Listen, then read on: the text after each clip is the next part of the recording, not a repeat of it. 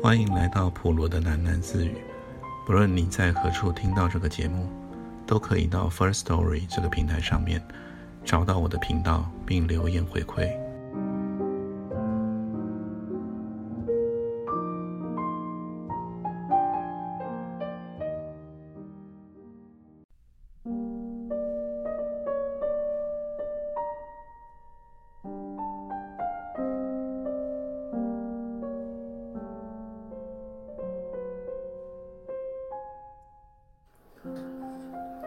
季兰下了石板的小径，踩泥路过去。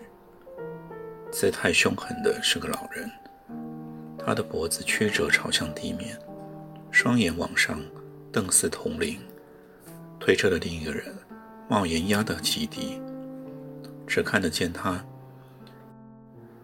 抿着嘴，紧握着车把，无法分清他的表情。老人不让推车前进。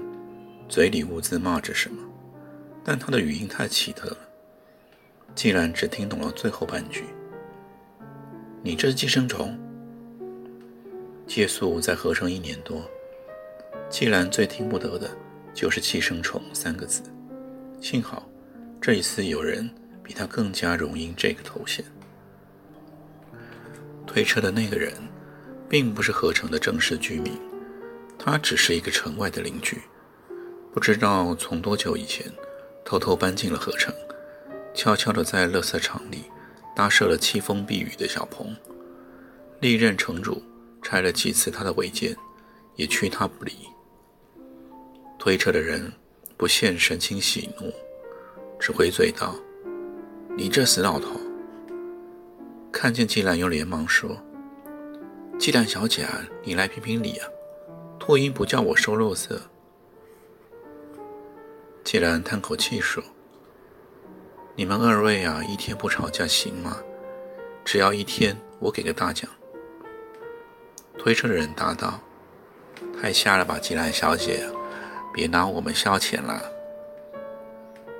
秃鹰答：“什么奖啊？”这两人已经将季兰的心情逗得好转，他们是他在城里少数可以聊天的对象。两个人。都不顾及他的声名狼藉，因为一个没有身份，另一个又太老。季兰瞧了瞧推车中的物事，问：“真是法不怕啊，猫人！你们又偷跑出去偷采千罗了？”猫人马上俯首认罪。秃鹰的头颅原本就是永远呈现垂落状，所以他低下了眼眉。千罗。又称断舌果，是丘陵地上唯一养得活的经济作物。这一带的土质含有盐分，很难想象这么咸的大地，却生得出这样甜的果实。它的外壳坚硬，带有棘丝，剖开以后是淡白色、多汁的果肉。因为汁液中含有某种怪酵素，倘若生吃，会落得满嘴痛失感。但如果削薄片，杀青腌存，是极美的零嘴。也有人喜欢拿它酿酒，或入菜烹煮。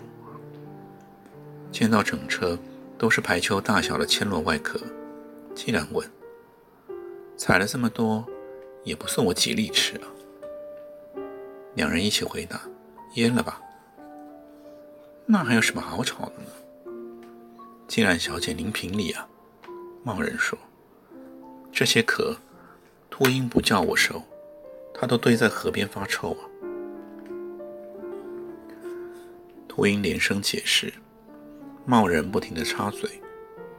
既然聚精会神的勉强听懂了，秃鹰大约是准备晒干外壳，刨下内层做饲料喂鸡。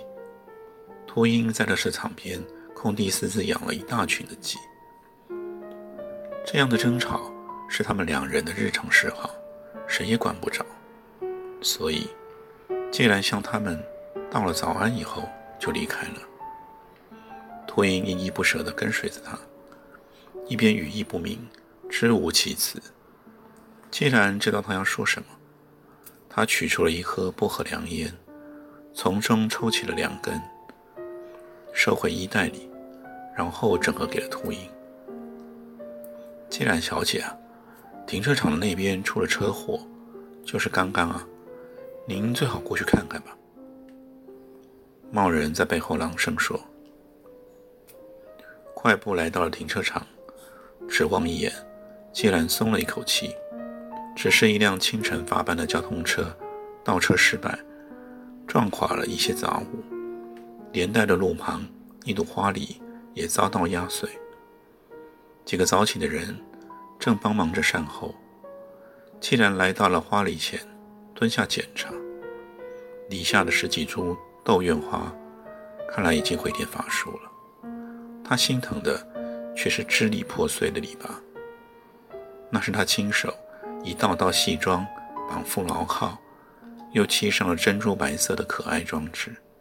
现在，他感觉委屈到了极点，才站起身来。眼前一片漆黑。欧玛是在傍晚的时候才转醒，发现季兰病躺在他的身旁。哎，你怎么还在睡啊？啊，我今天请病假了。季兰虚弱地说：“我发烧了。”哇，真的耶！欧玛试过他的额温以后，很果决地跳下了床。那你继续睡啊，我去洗脸，等下弄点东西回来，我们房里吃。啊，不不不，我要起床了。季兰惦记着那一株倒地银雪。花期已经结束了，倒地银雪。其实不需要特别的照料。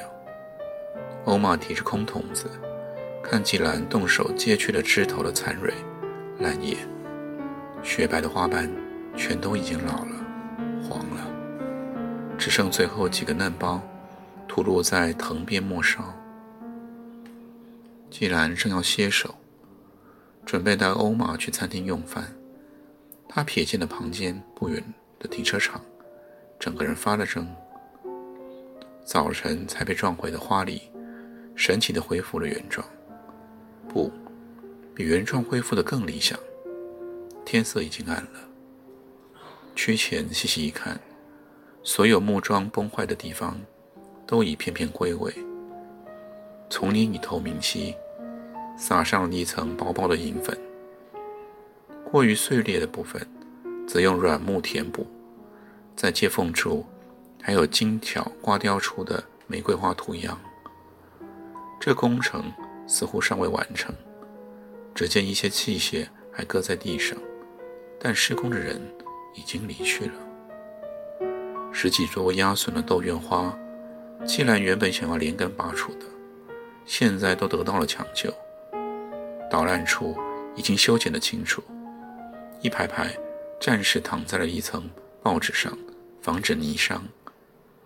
裸露的根须重新覆了土，颜色深黑，必定是从河滩上新挖来的肥沃土壤。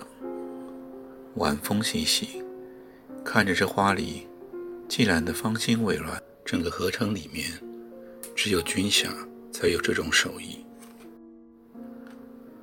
欧玛也在身边迷惘。阿兰啊，他左右绕了一个小圈。阿兰啊，是什么那么香啊？是金缕星啊？不是哦。欧玛四下张望，好软的香味啊，跟金缕星不一样。既然想了想，拉着欧玛朝一边走去。你真识货啊，我带你去看看。这一去，竟然走了百来步，又转弯朝河而去。直到一处不起眼的小坡之前，越靠近，空气就像香水一样，先似丝丝清芳，进而柔美却又柔淡。最后两人都蹲下来的时候，周身全部都感到了蜜叶似的甜香。在坡底极草的乱石处，一簇枝叶缱绻的矮树，顶冠蹦满了五瓣的小花。是那棵怪树。来啊，近点看。晚上土香的花通常是白色的，对吗？季兰让欧玛靠上前，就着河堤上引来的细微灯光仔细的瞧。但是你看，它的花色啊，全是淡红的，花心是浅蓝色的。这两种颜色很不容易出现在同一朵花上哦。它都有哎，越夜它越美。你别摸啊，摸了它。还没过夜就会切掉了啊！这超可爱的，这花叫什么名字？它的名字啊，我也是刚刚才知道嘞。这天整个下午，头痛晕眩，躺在了欧玛的身边，等着贺毅捎来讯息。但季兰接到的却是教授的来电。一开始，季兰并没有认出教授的嗓音。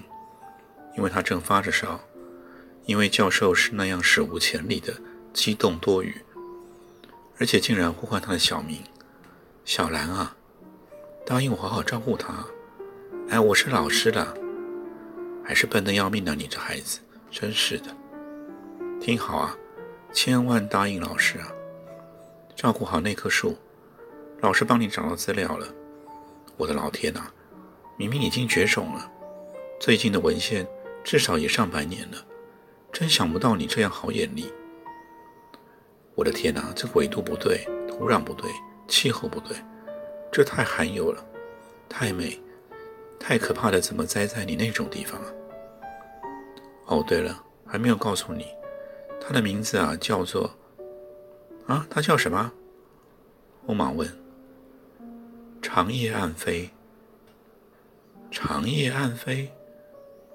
欧玛附送了几次，决定了，分一株给我，我也要种。你养不来的啦，照顾这种花需要爱，但是又不能爱太多。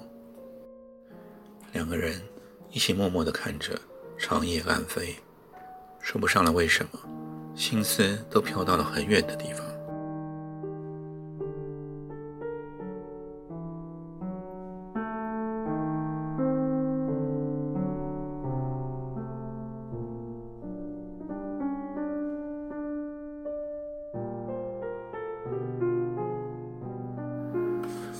许多人没有再忘记过合成的这个秋天，风急的尘沙都已经咽息了，长空渐渐干净晴朗，就像每一个色彩清爽的秋天一样。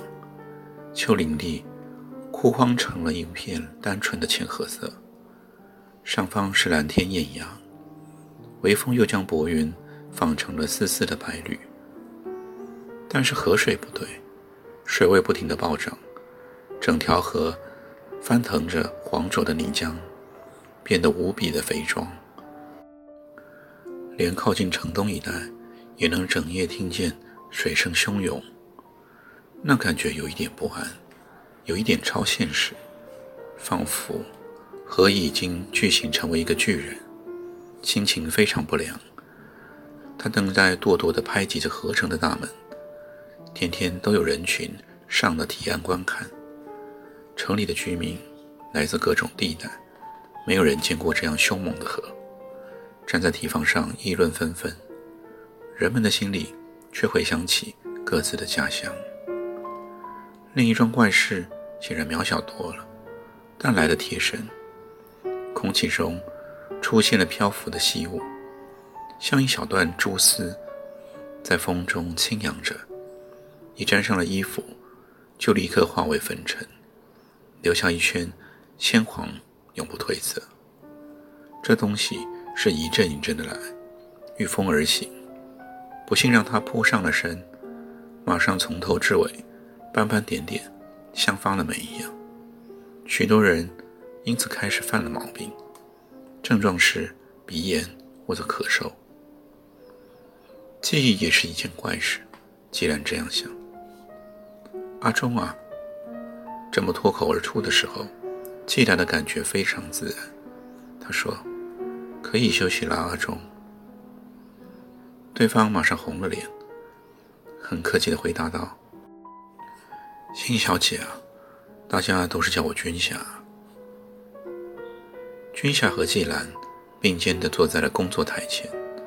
花房里刚出清了全部的金缕杏，由负责养护路树的单位接手，将这批掺进了本地土壤、驯化了的金缕杏定植在城里的许多个遮阴的地方。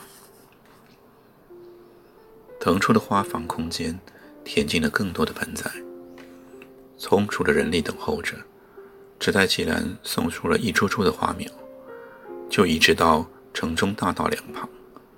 朝南北向拓展，大道已经一段段的种满了观赏花卉，植栽又延伸向周边的裸土。城中大道像条血管一样，将一脉红艳输送向城里的每一个角落。扦插分植是需要耐心巧手的细活，多亏了军霞的自动分劳，季兰才应付得起大量的工作。自从那一道豆院花篱修复完成以后，季兰就回想着猜想。如今证实，军霞果然懂得园艺，不论种植或是造景的观念，他都知悉。各种事务操作，他也帮得上忙。但是，为什么将他喊成了阿忠呢？阿忠又是谁？答案就在脑海的深处，岔开成了许多的声音。阿忠，常记得有人这么呼唤，分明是哥哥的声音。阿忠偶尔应声道：“小心啊！”那是他叫哥哥的方式。祝阿忠和小新白头偕老。那是不知道什么人写在各个大学纪念册的戏谑留言。紫色的墨水笔记，随着岁月渐渐晕开淡化。解离成了蓝色的字体与粉红色的水痕。想着那个水痕，答案全部具体了。阿忠是哥哥的少年好友，既然从来没有忘记过那一张年轻的脸孔，始终怀念着那许多次的共同出游，只是需要各种讯息拼凑，才能将名字与影像联想在一起。怎么在记忆里呢？最遥远的路程，却是直线距离。君霞歇了手，却不急着离开。他在花房里四处游走，将早晨送来的新盆栽整齐地搬上了架子。军霞走路的姿势像贺乙，贺乙的背影像阿忠，阿忠的正面有点像哥哥。当既然。这样胡思乱想的时候，有人抠抠抠的粗暴的敲门了。秃鹰将冒人的手推车停放在花房的前面，人坐在车把手上喘着气。他为季兰运来了几桶鸡粪，卸货的工作太粗重了。军霞立刻上前帮忙，将车推到了堆肥的小间。军霞和季兰合力，一铲一铲。将鸡粪送进了肥料的底层。秃鹰于是坐在铁卷门边休息，一边把玩着季兰的手机。这是涡旋虫造型的机子，很得季兰的真爱。握在手里很圆润，喜感天成，不需要任何吊饰。现在借给了秃鹰，他知道他没有拨号的对象，他也知道他一向对手机很好奇。他并不知道。此刻，秃鹰的心里勾起了多少的回忆。毫无棱角的手机，外形真有趣。秃鹰不太明白地翻转着它，观察它的每一个弧度。在他很年轻的时候，电话是稀奇的玩意。若是必须使用它，那么多半是遭逢了意外，是坏消息。在那个年代里，许多心事。只能深深的埋藏，思念是一种猜想。现在的他在哪里，在想着什么？什么时候能再一次碰见他？相遇的那么巧的时候，该说些什么话呢？人生就成了一种等待，充满独白的等待，不停的假想着对话，推测着意外，有时也满怀冲突苦楚。他是否会失约呢？可曾变了心吗？那么多的猜疑，没有办法对峙，恨不得飞进他的心坎里看个清楚。但与他连不上线，没有及时对答，没有真，也没有假，只有不停的回响。在回想中，伊人的每一个微蹙轻品，都让人震动。每句话，都足以衍生出一百首诗。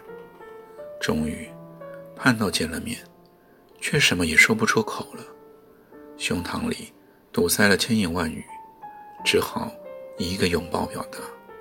他认为，这叫做爱情。现在，秃鹰也无法说出这些念头。浓厚的乡音，造成了语音的隔阂。他注定做一个深思的人。秃鹰将手机还给了吉兰。他其实很想要拨给一个人，但是没有号码。念念不忘的那个美人儿，住在光阴的另一端，永远不可能开机。处理好了堆肥，季兰接过他的手机，挂回了脖子上。暂时不用再送肥料了，差不多要准备过冬了。他说：“不确定秃鹰是否能听懂。”啊，好的，好的。天气不暖不凉，但是秃鹰冒着满头大汗。季兰有点担心的看着他，觉得秃鹰今天的脸色特别灰白。他似乎很不舒服。秃鹰彻底的拉起了手推车，君夏上前帮忙扶了一把。季兰将车侧吊着的小边篮移进了推车内，边篮里是一些鸡蛋，浅褐色的蛋壳看起来新鲜可爱。秃鹰北北啊，最近生意好。季兰说：“秃鹰养了不少鸡。”不是为了自己享用，他在城内私营肉蛋生意。好啊，人多啊，估计的人啊都买了哦。既然请他再说一次，总算听清楚了。古迹地上的人们买了他不少鸡蛋。等等，是说古迹地上的人全都回来了吗？人多啊，好几天都回来喽。秃鹰边开着汗边回答着：“